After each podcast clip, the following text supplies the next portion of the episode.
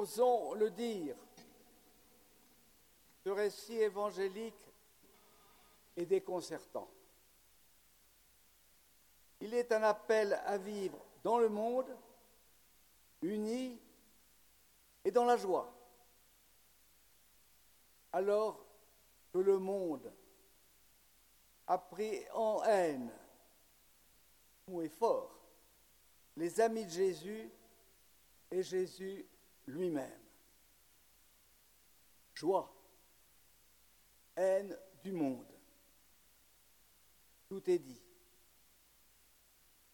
Pour mieux comprendre ce paradoxe de la vie chrétienne, il faut placer les paroles de Jésus dans leur contexte, c'est-à-dire à quelques heures de la Passion, au Jardin des Oliviers, lieu des abandons et même des trahisons.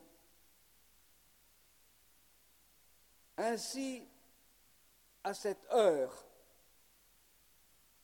qui est l'heure de Jésus selon Saint Jean, pour Jésus semble s'effondrer tant de choses. Les rêves des siens, d'abord, avec un royaume temporel. Les rêves, rêves sont effacés désormais. Les forces du mal, celles du monde, toujours selon Saint Jean, vont ainsi se déchaîner.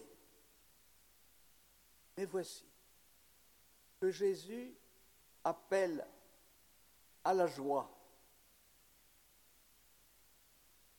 Appel à la joie adressé aux siens, un appel à la joie, à l'unité, à cette joie qui est, oui, la sienne, celle de Jésus, en raison de son unité à son Père du ciel. Échec, joie. Ces réalités sont vécues d'abord par notre Seigneur lui-même. Oui, le jardin des Oliviers, qui précède la passion et des souffrances inexprimables de la crucifixion. Or Jésus, à cet instant, et d'une manière tellement déconcertante, parle de joie. La joie qui l'habite. Vous avez entendu, Père, je viens vers toi.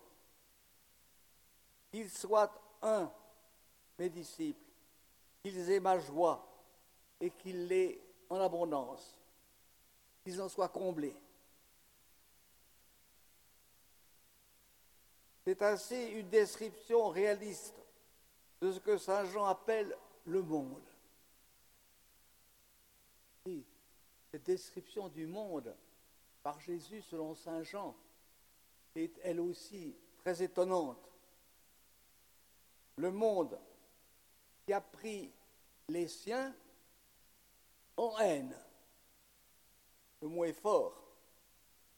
Ce monde auquel les disciples de Jésus ne peuvent pas appartenir, comme lui n'appartient pas au monde.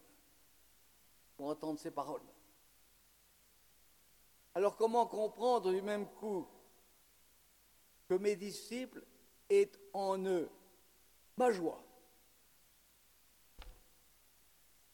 Jésus livre alors son secret, le secret qui l'habite car Jésus est un homme heureux, tel qu'il apparaît dans l'Évangile, plein de joie, heureux, parce qu'il est habité par l'amour du Père, cette union au Père du ciel dont il parle si fortement,